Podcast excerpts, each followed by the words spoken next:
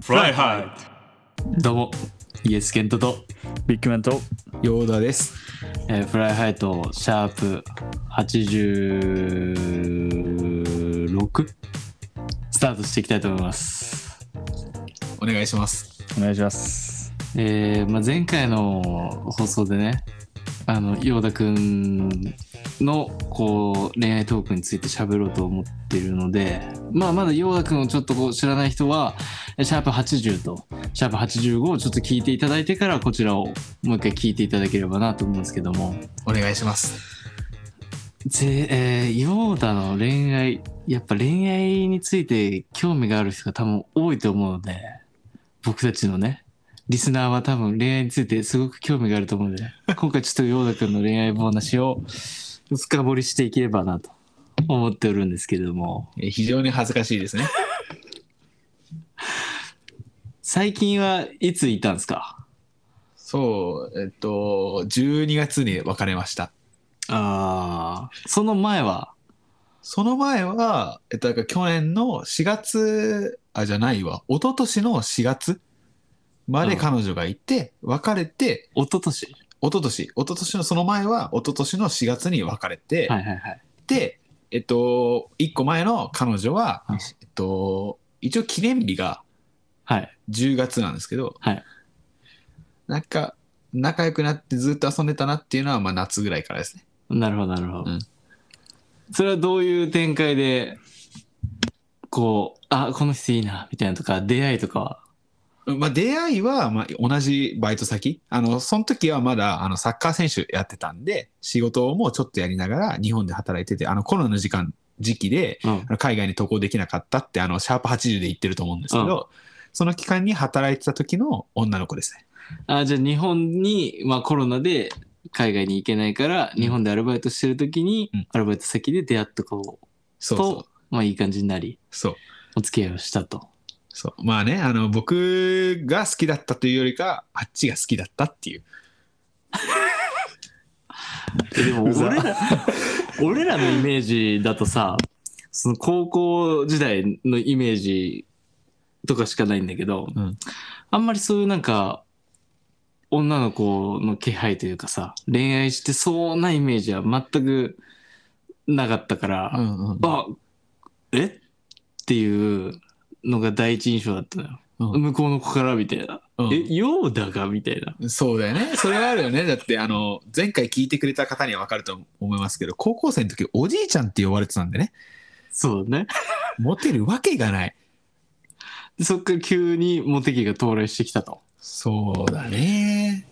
もう本当に24号が一番モテたんじゃないかなって思いますよ。あやっぱりそれはあのあの商品のおかげだったりするんですか？あとミルボンの DS なんたらかんたらみたいいや、な。エルジューダだよ。エルジューダ。エルジューダ、エルジュエーダ。マルジョン、エエママルルジジョン。ョそうン、そう、エマルジョン。 120グラム。 120g2600 円です。えその女 女の子とはでその後そうじゃあいい関係になりましたと、うんでお付き合いをし始めて、うんでそのままヨーダ日本にいたわけいや、だからその、付き合ったのが10月で、うんあの、スウェーデンに渡ったのが5月。あじゃあ遠距離恋愛になるとそうだね。結構れん遠距離してたね。スウェーデンと日本。日本で、うんじゃああんまりそんな頻繁に日本に帰ってくるもんなかったからあまり遊ぶこともできずみたいなそうだね。なんか会えなかったけど、まあ、LINE のテレビ電話でちょっと話したり、あとは、あこの子すごいいいなって思ったのが、うんスウェーデンまで来てくれたんですよ。おお休みの期間を使ってそう、すごいでしょうんなかなかないね、しかもものすごい田舎よ、スウェーデンの。うん、よく来れたねそう、なんかたまたまコロナの、あのコロナウイルスの、うんあの、規制がちょっと緩和された時に、あーたまたはいはいはまい休みがあってうん来てくれたんだよね。まあ、1週間ちょっといてくれたんだけど、じゃあその一番近い空港までヨーダがお迎えに行ってそうだね。なるほどねもう、なん、嬉しかったですね、それは。本当に嬉しかった。それは嬉しいでしょうん。ヨーロッパまで来てくれる、なかなかないじゃん。うんなんかもう一時期なんか、ああまあこんな子だったら結婚できるのかなって一瞬、こうふっとね、頭の中で浮かんだ気がしなくもない。ああ、え、その子はためなんじゃん。え、全然年下だけど。何個したえ今二十歳じゃない今二十歳今、ああ、今年21じゃないああ、じゃあ結構下だけど、もうヨーダの中では結構もう見えてきたと。まあ見えそた、の時。うんそうだね。見えたっていうか、別に、まあ本人次第だと思うけど、自分から言うことはないから、あ自分が言うことないっていうのもあれなんだけど、まあうんそのタイミングを見て、もしこのまま付き合っていくんだったら結婚もありかなって一瞬考えたよね。ああ、なるほどね。はい。まあ結果としてはね。その遊びに来てくれた時は、うんまあそういうのに1週間過ごしてる時とかは、うんなんかどういうところに遊びに行ったりとか、ああ、そうだね。だからそのシーズン、まあもちろん練習があったから、そのない期間の3日間だけはストックホルムで2人で過ごしたっていう感じですね。ストックホルムで。そうじゃあそのスウェーデン行ったらデートするならストックホルムとかが一番おすすめみたいなところではあるってこと、まあ結構いろいろおすすめ揃っておすすめる。だね。その、旧スウェーデンの街みたいのがあって、はいはガいはいムラスタンっていうところがあるんだけど、うん、そこをやっぱ一緒に観光するとうんかなり楽しいんじゃないかなっていうふうに思う。えー、じゃあその彼女も結構楽しんでスウェーデンを満喫してた感じ。そうだね。しかも一人でさ、海外行くってことはさ、あの年でなかなかないことだと思うから、いね。かなり楽しそうにしてくれてたし、うんまあ自分自身も楽しかったから、すごい、まあ良かったなっていうふうには思いますね。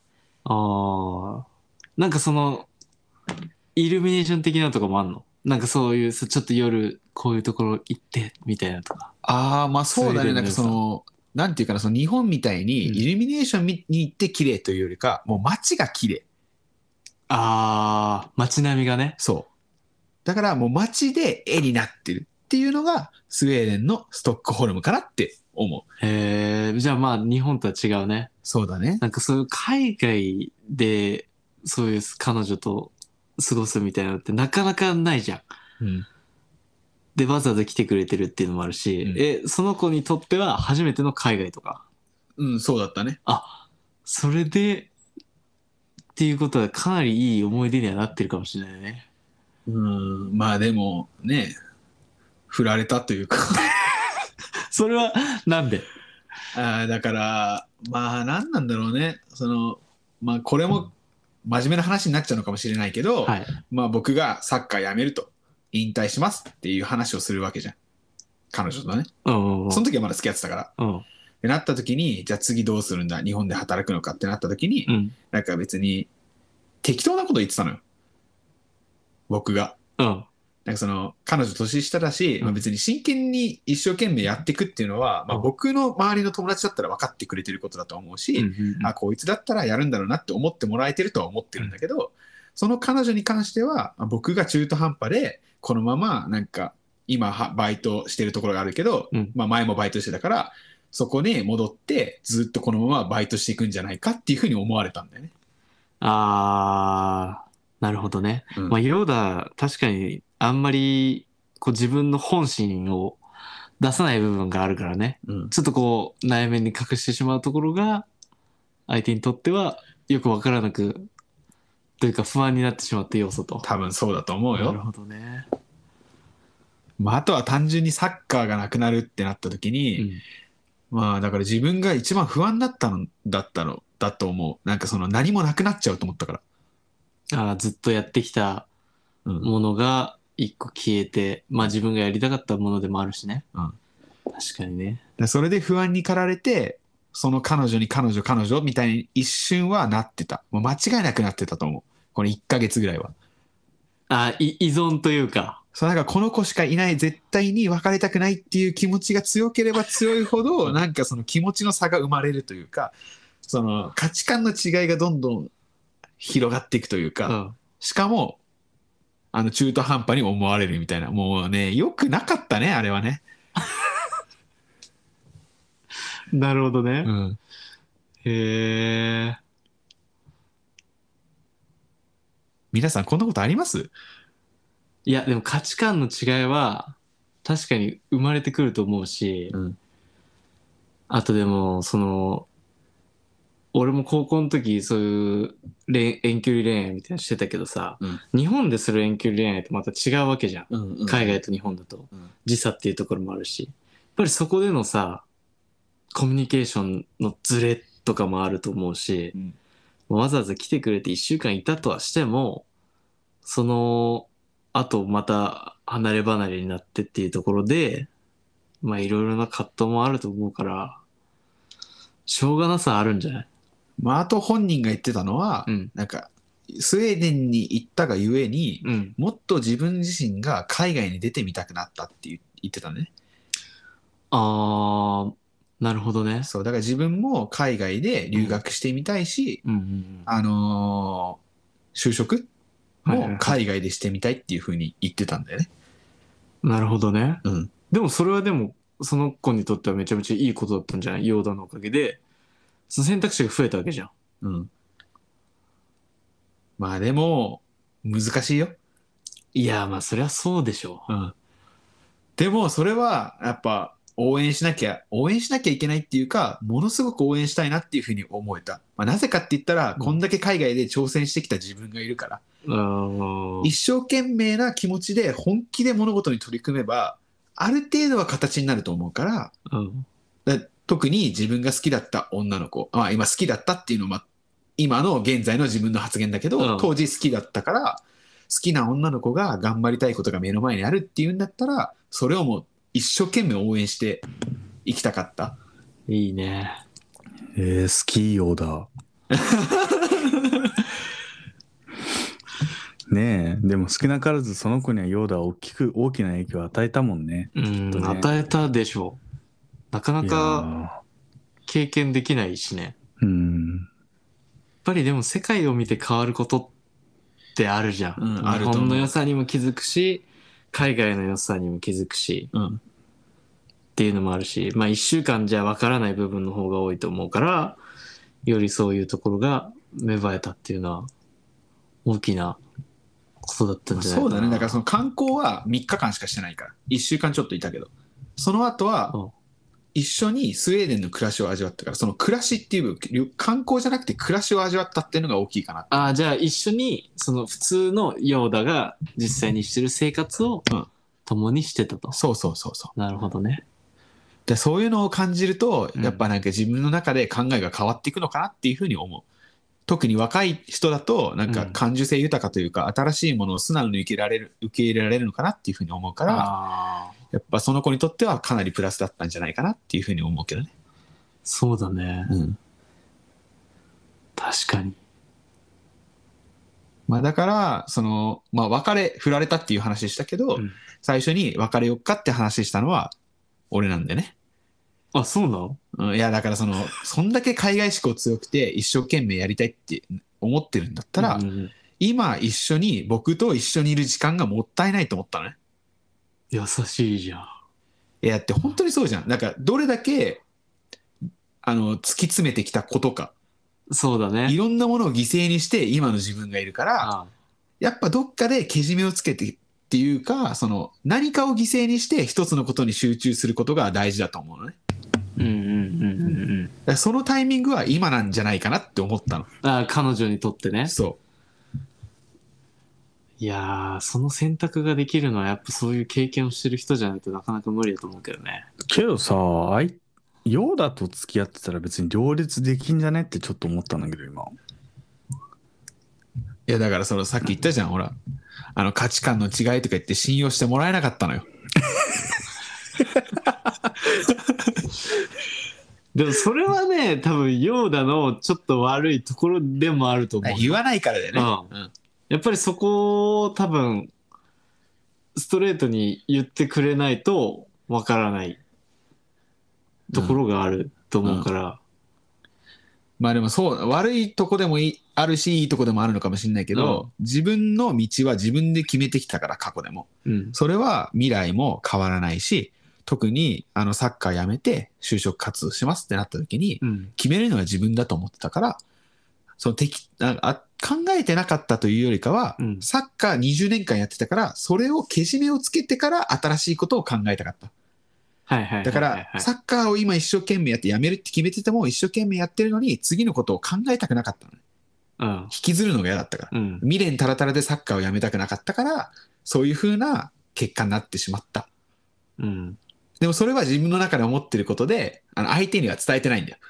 まあ、伝えにくさはあるとは思うね。やめるってことは伝えてたけどう、ん。それだけで、あと他の話はしなかった。うん。まあだからこういう風になったんだよね。多分ね。なるほどね。うん難しいね。とね、暗い話になってしまいましたけども。いや、でもだから恋愛からまあちょっとずれた部分はあったけどうん、いろいろそういう価値観の部分もそうだしうん、海外の良さというかうん、海外への挑戦をさせてあげたいみたいな、なんだろうな。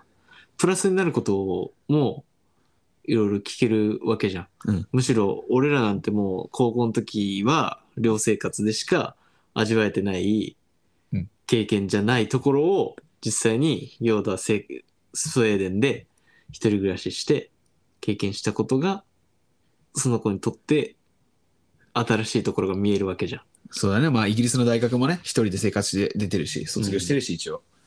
イギリスの大学ではなかったの彼女うんうーん、彼女って言えるのかなおっといや、外人で付き合ったっていうのかはどうかわからないけど、なんかちょっとわちゃったなって思うのは、韓国人の女の子とうんイギリス人の女の子。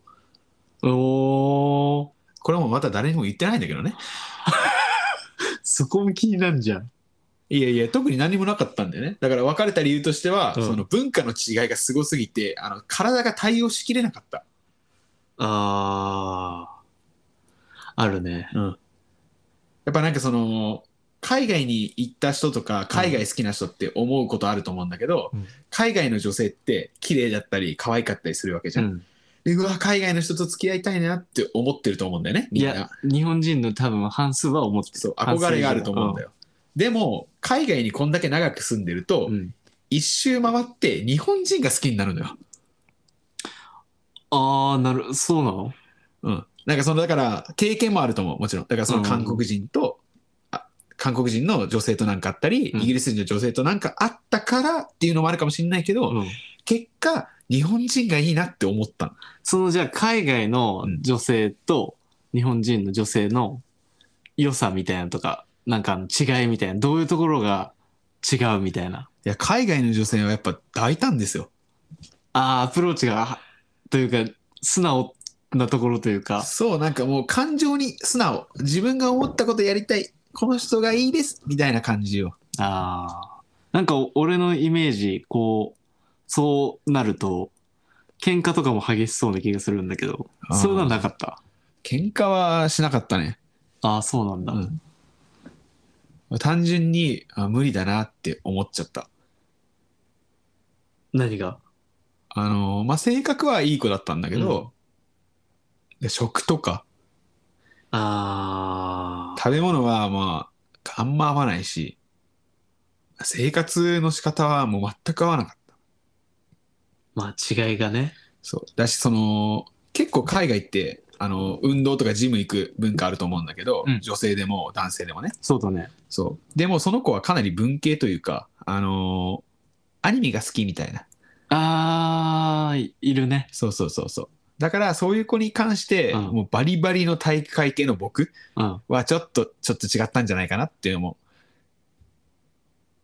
あると。え、じゃあ、ヨーダの好みとしては結構こう動く系の子がいいってこと一緒にアクティブなことできたりとか、うんインドアというよりかはアウトドアな女の子の方が好きってことどっちでもいいと思うんだけど、うんでもやっぱ体に気使ってるから、そこ配慮してほしかったなって思う。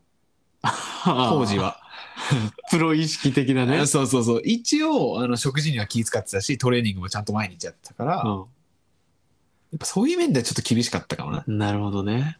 いい子だったと思ちなみに名前とかはえ名前は。ういやいいよ名前は 名前はいいでしょう言ったところだって伝わんないじゃんだってこれ聞いてくれるかもしれないよ。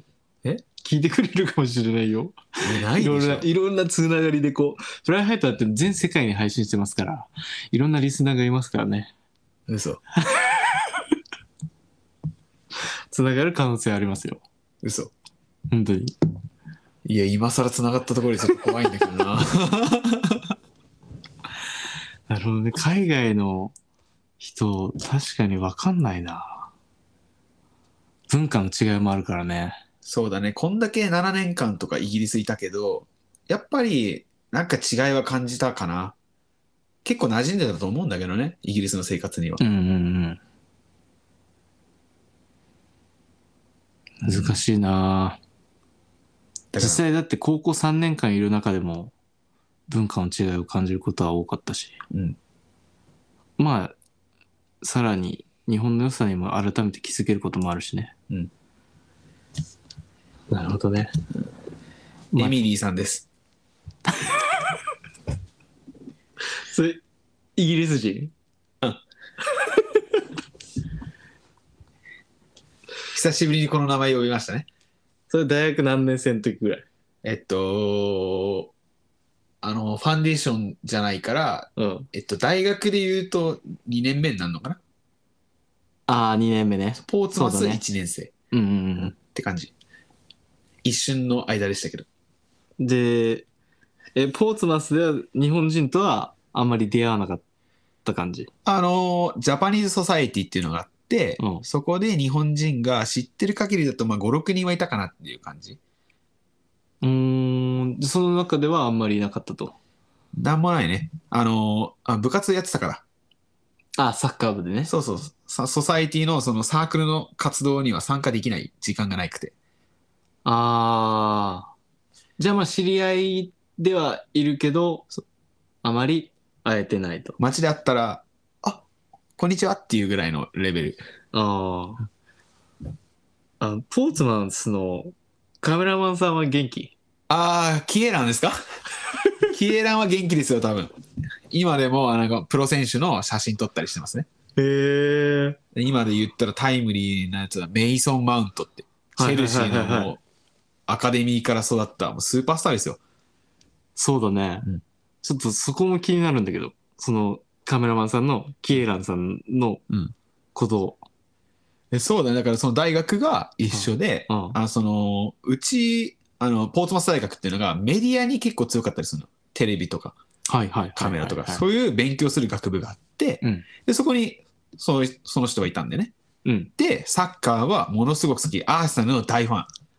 アーセナルねそうよく見に行ってたよ俺らもそう。で、大ファンで、それがあのサッカー部と関わりを持ってくれてて、うん写真を一軍で試合出てる人だよ。はいは毎試合写真を撮ってもらえるって。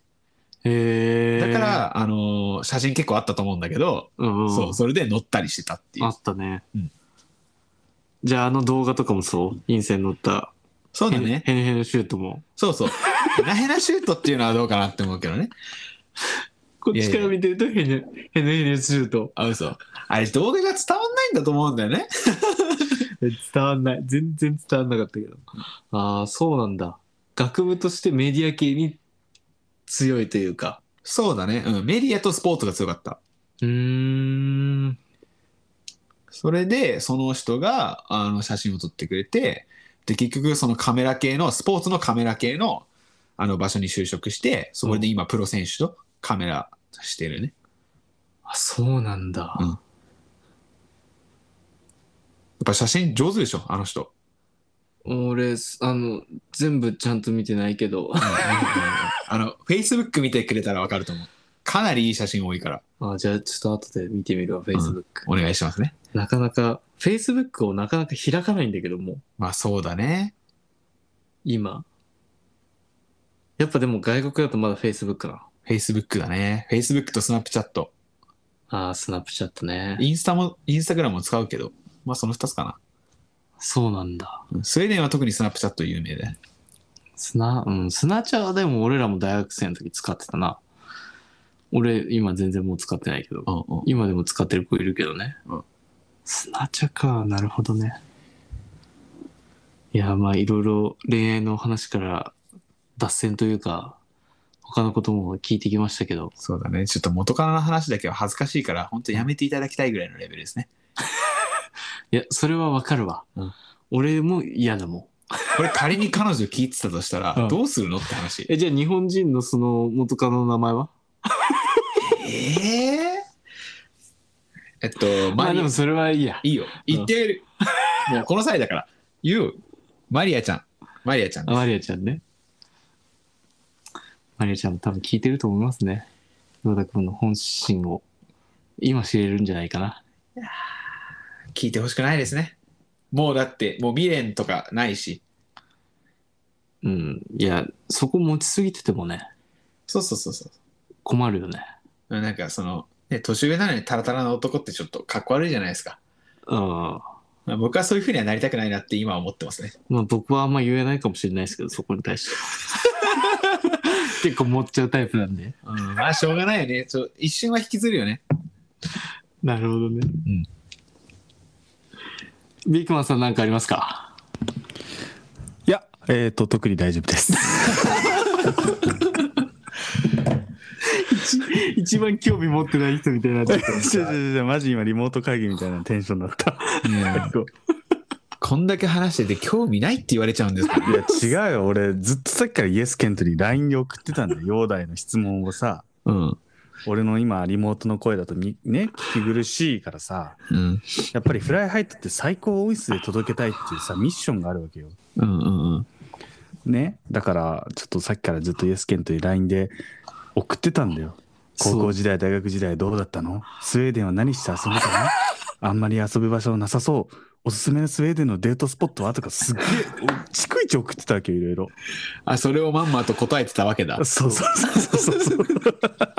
だから、あのー途中まで聞いてる人はそうそう全そうそう部俺が気になって紹介してると思ってるけど、全部指示通りに動いてるような感じになっちゃってますけど そうなんですよね。逆に俺の質問なんかしたぐらいになっちゃってるけどそうなんですよねちょっとリモートの厄介なところでありますねえでもさ、ヨーダは、え、ポーツマスになんかちょっといいなと思ってる日本人がいるみたいなこと言ってなかったっけ俺、それだけめっちゃ記憶に残ってんだよね。年下の子かな、確か。覚えてないあのー、あのー、あったでしょ。あったでしょ。もうこの際言っちゃいなよ。お酒に酔ってるんだしさ。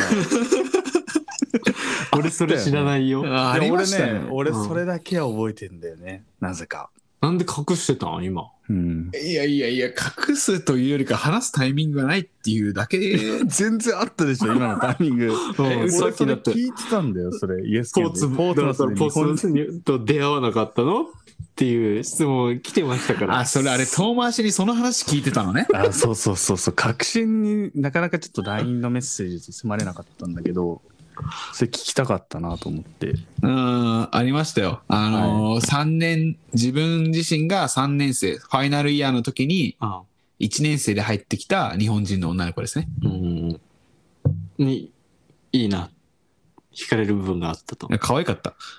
ああ顔が顔が、うん、顔がタイプかどうかって言われたら分かんないけど、性格とかいろいろ含めて、結構可愛いなって思ってた。なんでそのことはダメだったのえー、ダメだったというよりか何もアクションを起こさなかった。自分ちょっと大変すぎて。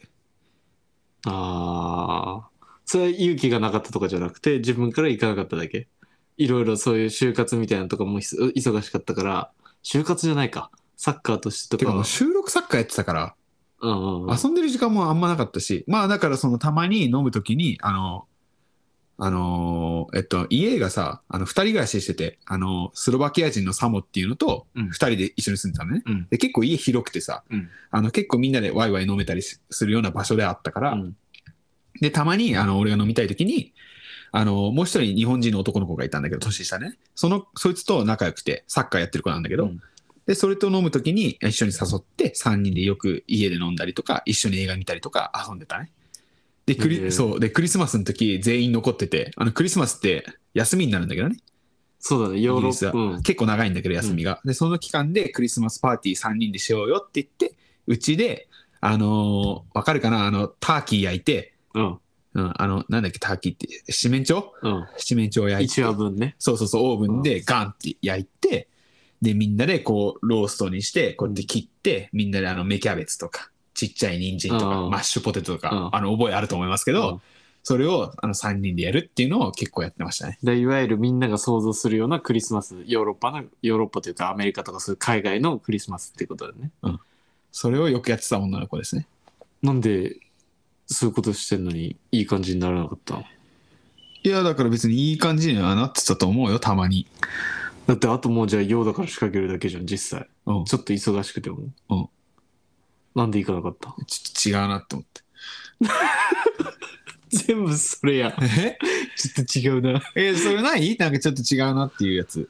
いやあるっちゃある時あるけどでも良さの方がひ俺の場合はね、うん惹かれてっちゃうから、うんどんどんそこが別にちょっと違くてもいや他いいとこあるしみたいになっちゃうから、俺だったら行くと思うけどないや、でも考えてみてよ。3年で卒業でしょうん、ね、あっちはあと3年イギリスにいるんだよ。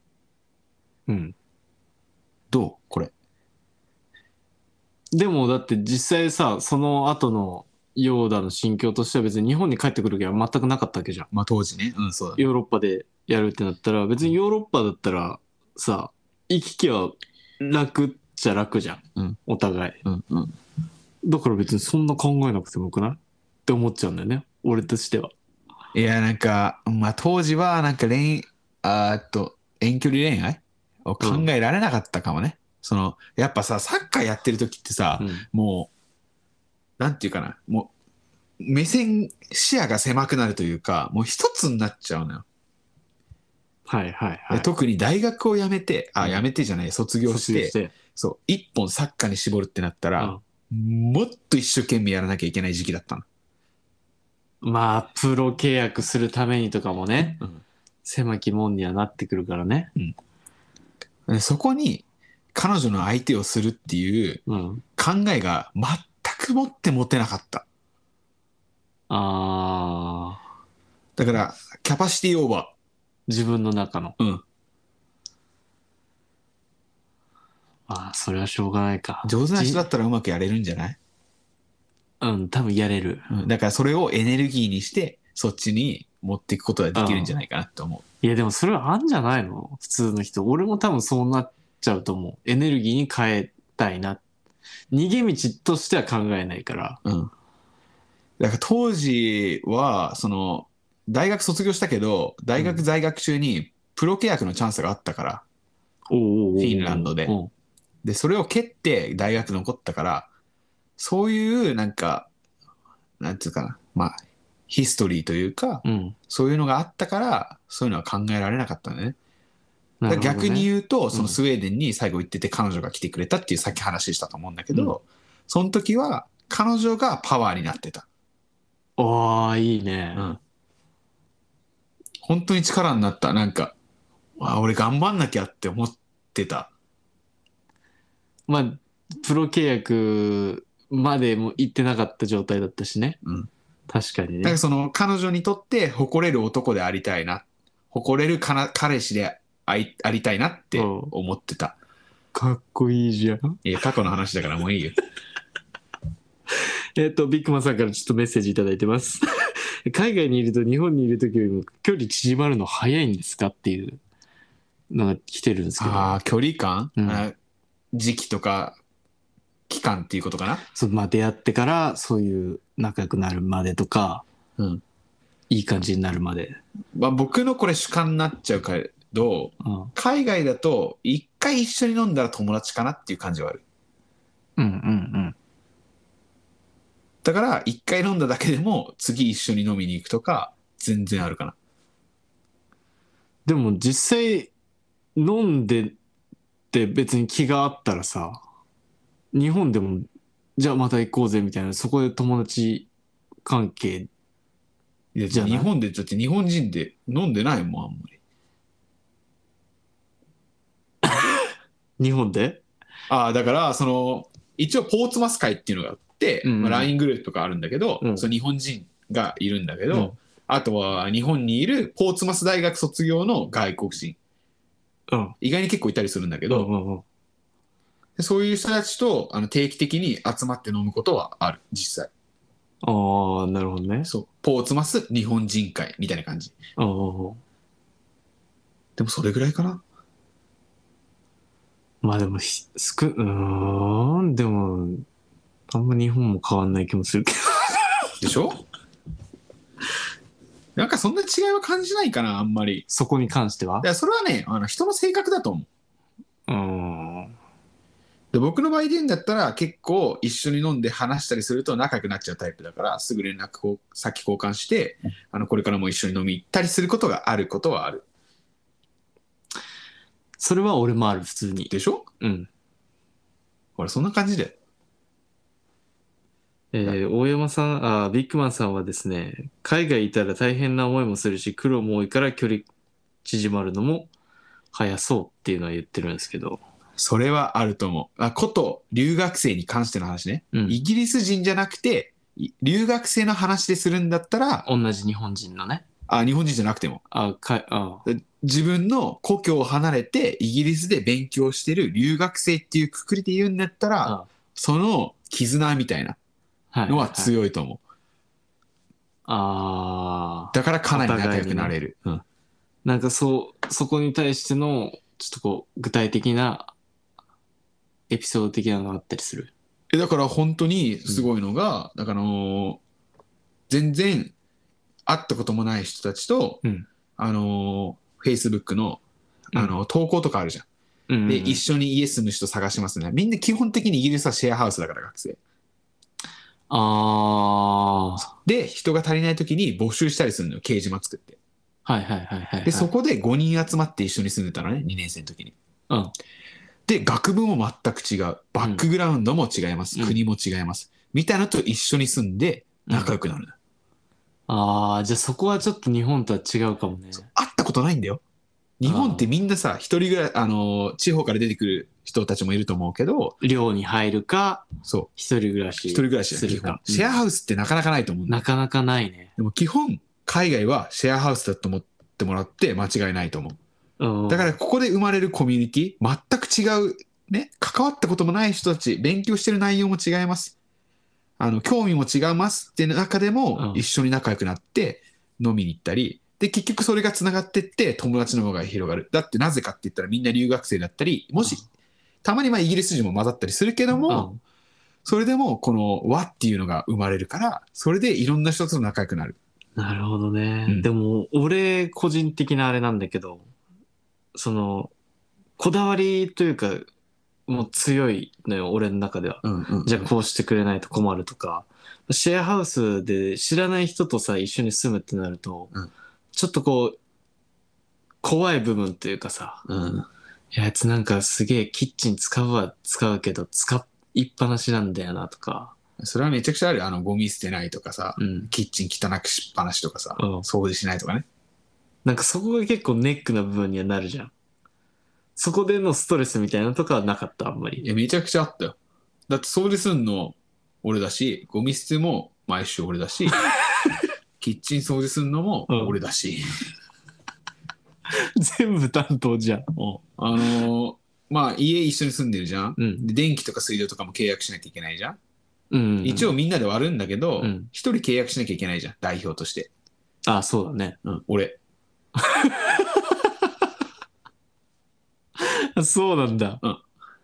全部やったよ。じゃあ、お金回収したりとか。そうそうそうそう。今月分の電気代ください。そうそれこそグループラインみたいのを作ってて、うんへ家のね、ググループライン。ンがあって、今月はいくらになりました。はいみんなで割ると、このお金です。入金お願いします。入金してこないやつもいるさすがにいない。さすがにいないそこうはん。それはない。だって全員、あ俺が住んでたのは一人イギリス人で、他みんな留学生だったから、うん滞納はなかった。ああ、そうなんだだっ。て基本的に留学生お金持ってるじゃん。ああ、まあまあままああね。まあ学生ローンみんな組んでると思うけど、うんそれでもやっぱあのバイトしたりしてるから、うんまあお金はそれなりにあったんじゃないかなって思うみんな。えーそこはやっぱ日本と違うところね。シェアハウそスう。だね。シェアハウスもでも学びになりそうだね。ホームステイよりシェアハウスの方が面白いと思うよ。ああ、それはあるかもね。うん。なんかその、ホストがいるっていうよりかは、自分の友達と仲良くなるっていう感覚だから、で仲いい友達と一緒に住むみたいな感覚になると思うかうら。んうんうん。日本でシェアハウスしたいと思ったりするあーうんどうだろうねなんか今この年になってシェアハウスしたいかって言われたらそうじゃないかもしれない、ああ、一人暮らしとかの方がいいと。うん、まあ多分値段は安いと思うけど、うん。うんでもその学生のうちだから楽しいっていうのはあると思うよ。その学生同士だから一緒に住めるっていう。うーん。社会人になってからシェアハウスで一緒に住むっていうのはちょっと違うかなっていうふうに思っちゃうね。日本だからとかじゃなくて。どういうところがやっぱ違いとして出てくるうーん、なんか日本って結構細かいこと気にすると思うんだよね。騒音がうるさいとかさ、あそうねキッチンが汚いとかさ、うん。ゴミ捨てないとかさ、うん今全部やってたことだ けど、そうね。それを気にせずできるからこそうんシェアハウスが成り立つっていううん。例えばみんなで当番決めたりとかもするんだけど、うんそれをやらなかったら日本人ってすぐ怒るじゃんクレームを入れるじゃん入れるじゃんそうだね。イメージまあでも一応担当だから、うんやらないと、うんそれは言われちゃうのはあると思うけど、うんうんそこはない。うんない、海外だと。ないへえ。そうなんだ。やるやつはやるしやらないやつはやらないみたいなだからその2年生の時にシェアハウスしたの5人でねうん。で3年生の時にあの家変えたんだけどうん。その時に住んでたそのさっき言ったスロバキア人のサモは、この5人の時に一緒に住んでたやつそいつはいろいろ掃除とかも片付けとかもするやつああ、じゃあ、そこまでストレスがたまんないあ全くなかった人だったから、うんその人と二人でシェアハウスをしたと。そうえーやっぱそこだと家賃とかも全然違う。あそうだねだから海その外と、まあ日本だと、まああんまり多分いなかったから、相場がそこまでわかんないかもしれないけうどん、海外の方が高いからやっぱみんなこうシェアハウスしたりする。うんだからねやっぱ一人で住むってなると週まあ500とかかかっちゃうかな安くて200とか約ポンド。ポンドだあー23万週だよああ、週でねうん。そういう学生だと結構きついね。いやだから金持ちだけだよお金持ちだけあー一人で住んでんのそっか。月、月では払わないの。ああなんかその毎回週で払って感じ。いや月で決まってるけど、うん月ってさその30日31日とか分かれてるじゃん、うんだから週で割ってるんだよね全部でまあ何だ週から間っていう割り方してる、 1ヶ月、まあ約800ポンドから、そうだからほんと10万ぐらいじゃない10万ちょいあであの最後に3年生の時に2人で住んでた家は、えー週週週じゃない月700 1あ、を2人で割ると。人350 300、うん。3、4、4万ちょっとぐらいか。 45万ぐらい光熱費含めたら、まあ、1人5万ぐらいあで自分の部屋あってリビングかなり広くてバスルームもちゃんとバスタブついててみたいなすごいいい家だあ。あ、じゃあ結構広めの。学校徒歩3分近いね。広めいいね。最高だったよその海外の後、なんか、嫌だなって思ってたところは、あの、シャワーの水圧とかなんだけど、うんそこは問題なかった。問題ありです それは日本のシャワーと比べたら水なんかさ弱いじゃんしかもなんかさカルシウムかなんか多くてさ白いのがさシャワーのヘッドあ、にそうだね。詰まるのうよだ,、んうんうんから爪楊枝持ってたから日本人だから、うん爪楊枝で一時こう穴開けてんだよねこうやってあ、掃除みたいなね。あそうそうこう刺してでそうするとシャワーの出が良くなるかなみたいなああ。なかなか日本じゃ考えられないもんね考えられない考えられない軟水はだってつまらないもんあと、家の作りとかもさ、うんあるじゃん。日本との違いみたいな。お湯出ない時とかないのえっとね自分家は大丈夫だったかなあ、そうなんだ。そう、ちゃんと、その、なんかね、イギリスってすごいのが、スイッチを押して、お湯を溜めるっていう方式があるうんうんうの。んそのお湯を割って使っていくっていう方式があるんだけど、うんそういう家じゃなくて、本当にガス使って、あの、お湯、まあ日本と一緒だよね。うんうんうんそうそういうタイプだったから、お湯が出ないってことは全くなかっああ。それは良かったな。俺、ホームステイした時、そ、それだったかた。ら、んうんうん。分搬みたいなやつだったから。そうで、あれなんかもう一つの家二つに割るじゃん。うんバーンって。うんだから、めっちゃシャワー、冷たい水でそうだからそういう 意味だ入ってる時ととかあった例えからば5人でシェアハウスしてて、うん一番最後にシャワー浴びるやつはもう水みたいな、あー本当にあるんだよねそれやっぱあんだ。うんその考え海外の違いだよね。うんでも自分家はそれがなくてちゃんとしたアパートだったから、うんそれは良かったかなって、えー、その二人暮らししてるときは、あと食べ物とか、同じの食うの。だからどっちかが作って、うん一緒に食おうぜみたいなとか。あーまあでも基本的には中身は違ったかなって思うねだから俺とかなんかその生姜焼き大好きだから生姜焼き作ってたし、カレー作ったら食べるんだよねああ、カレーは食べるんだ。そう日本のジャパニーズカレー美味しいっつって食べてて、うん。で俺自身はあのトルティーヤうんチキンでやったやつを、うんあのもらって食べてただかえー、ら結構ね交流はあったかな食のああ、お互いのうんうんうん料理を食べるというか。そうそうそうそうそうそれ、スウェーデン、あ、違う、イギリスで近くに、その、日本食売ってるところみたいなのがあったってことえっとね、えっと、ジャパニーズスーパーはなかったんだけど、うん。あのチャイニーズスーパーあったから、そこでなんか日本のもの結構売ってたりしてて、うんうんあ、揃うかな、みたいな感じ。うん。なるほどね。うんじゃあ、料、用だとしての得意料理的なのはカレー系が多かったってことカレーが多かったってことまあ、そうだね、一番喜ばれたのは、あの、コロッケ、何コロッケカニクリームコロッケ。ああ。それが一番良かった。受け、受けというか、美味しいって言ってもらえるようやった。で、外人から受けが良かったのはう、ん。カレああ。じゃあ日本のカレーって結構いいのー。いや多分相当美味しいんだと思うよ。なんか最近結構カレー、日本から逆輸入みたいなうんうんうん。のをしようとしてる人とかも多いから、やっぱ海外でも受けいいんだ。いや日本のカレー美味しいんだと思うよ。やっぱ口に合うんだと思うよ。いや、美味しいとは思う。うんへえ、いいビジネスの一個にはなるね。うんカレー。でなるほも、どね日本米がないからさ。タイ米か。タイ米パッサパでサのちょっと細めのそうでもそれが嫌いだったから、うんジャスミンライス食べてた。何ジャスミンライスってジャスミン米って知らない知らなないんか形はタイ米みたいなんだけど、ジャスミンライスの方がなんかもっと香りが良くて、うん、パサパサしてないから食べやすいんだよね。へえ、多分日本にも売ってると思うんで、ちょっとお値段張るかもしれないけど、うん、へあの、イギリスだと結構安くて、あのえ日本の米よりは安かったから、それを結構食べてたんだけど、日本だと結構高いね、ジャスミンライス。ライス、うん売ってんの売ってる売ってる。へだからぜひとも食べていただきたい。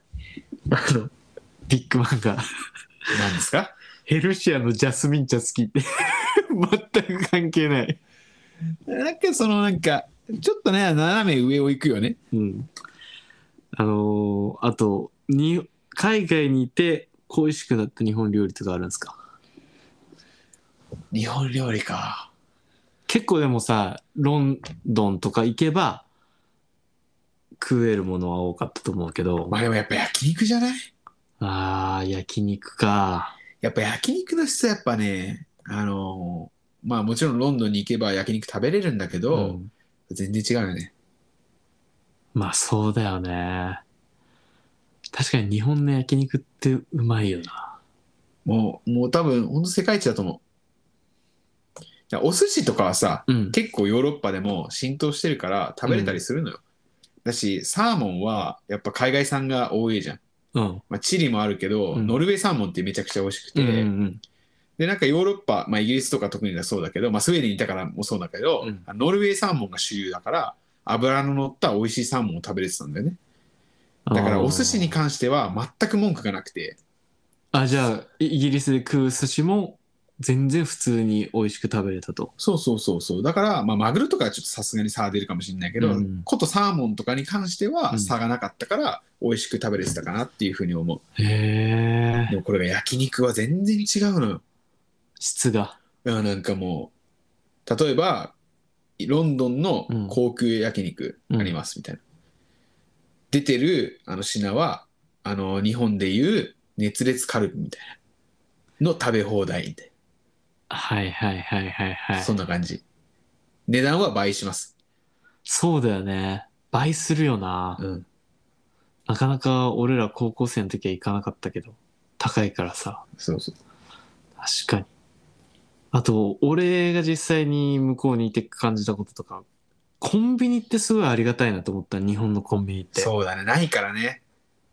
そこは恋しかならなかった、あんまり。俺はもうすごい行きたくてしょうがなかった。だし、24時間やってるっていうありがたさ。うんうんうん。海外だとあんまり、まあ、遅ないくじてゃん10時。まあ、24時間やってるのは、なんか、大きいテスコだけとか、あ、そうだね。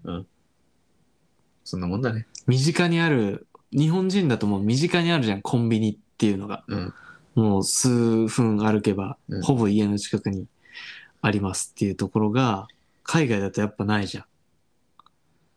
でもね、慣れこれがね、慣れなんだよね、それは。じゃあそんなに恋しかならない。ないものだと思ってるもん。あ確かに便利だとは思うけど、うんないもんだと思ってれば、別に不便だとは思わなかった。あ。ええ電車は不便だけどね。それなんで電車全然来ないんだもん。時間通りに。ああ、あるね。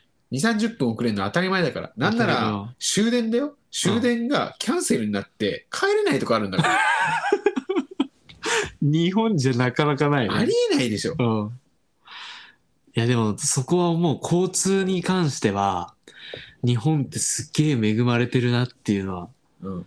感じるいねや、。間違いない、それは。俺も一回ホームステイしてる時に語学学校に行かなきゃいけないんだけど、うんバスで行けって言われてて、うんバスの時刻表見たら日本ってすげえ細かく書いてるじゃんうん。平日じゃあ9時10分に来て次15分に来ますと、うんだいたい5分おきで書いてんなとかあこの時だけこの時間帯だけあ15分おきになってんなとかっていうところが全部細かく書いてるわけじゃんうん、そうだね。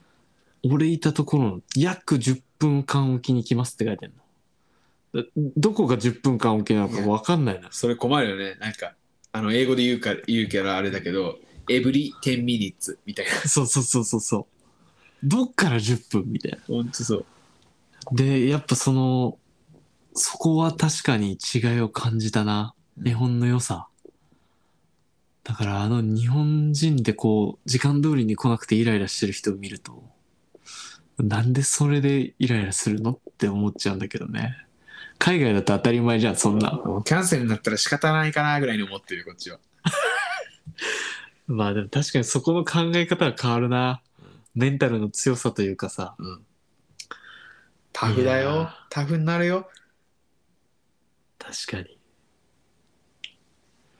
面白い話を聞けたな。恋愛の話からどんどん変わっていきましたが。すいません、なんか、あのーね、こう、派生してっちゃうというか、枝分かれしてっちゃって。スウェーデンンはどうだったそんなに時間通り来るやっぱ。来なじゃあもうヨーロッパ全体として来ないのか。い。うん、田舎だもん。ああ。電車ないもん。そうなん。 1時間に1本、なんかむしろ住んでたところはうんバスしか通ってないみたいな。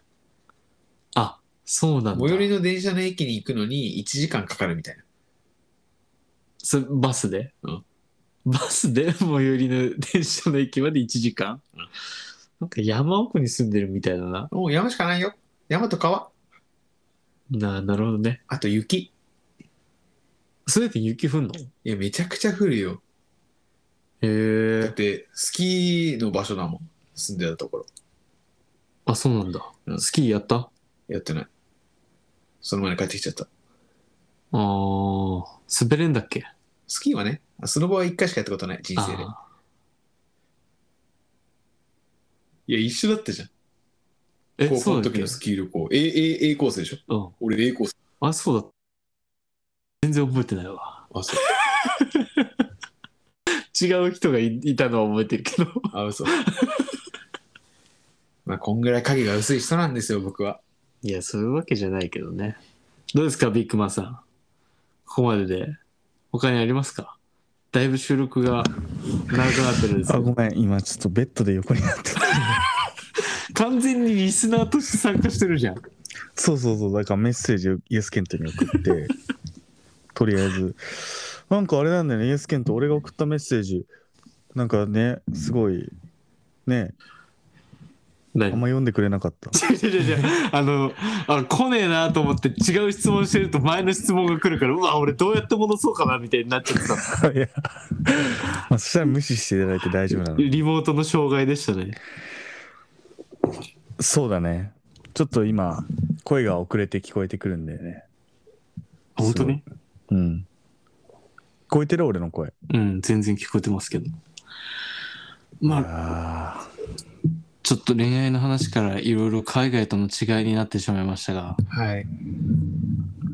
俺らだけができる話かなと思うのでうん。今後もまたこういう違いとかがあれば話していければ面白いのかなと思ってますので、えーこのような形で今回は終わらせていただきたいかなと大丈夫ですいやかもうこれ。そうですね。今、日本時間、今3時を迎えてますからね。はい夜はい。かなり遅い時間になってますので、えーまああと収録もねかなり長くなってしまってるのでま たあの、要所要所をカットでお願いし ます。もちろんですいらないやつカットで。い難しいな、編集前が半の恋愛のエピソード全部カットでお願いします。やいやいやいやいやいやいや。それメインじゃないの今回。まあ、という感じで、まあ、僕らの日日常だったことやそのその後ヨーダが経験したことを深掘りできたのかなと思うので、また次回フリートークも楽しんでいただければなと思っております、はいここまでのお相手はイエスケントとビッグメンで した。それではまたお会いしましょうグッバイそうだね、ヨーダ忘れてたね、今、完全にね。ごめん、俺今、完全に、完全にそっちの世界に行ってたわ。それはそれでいいんじゃないなんか。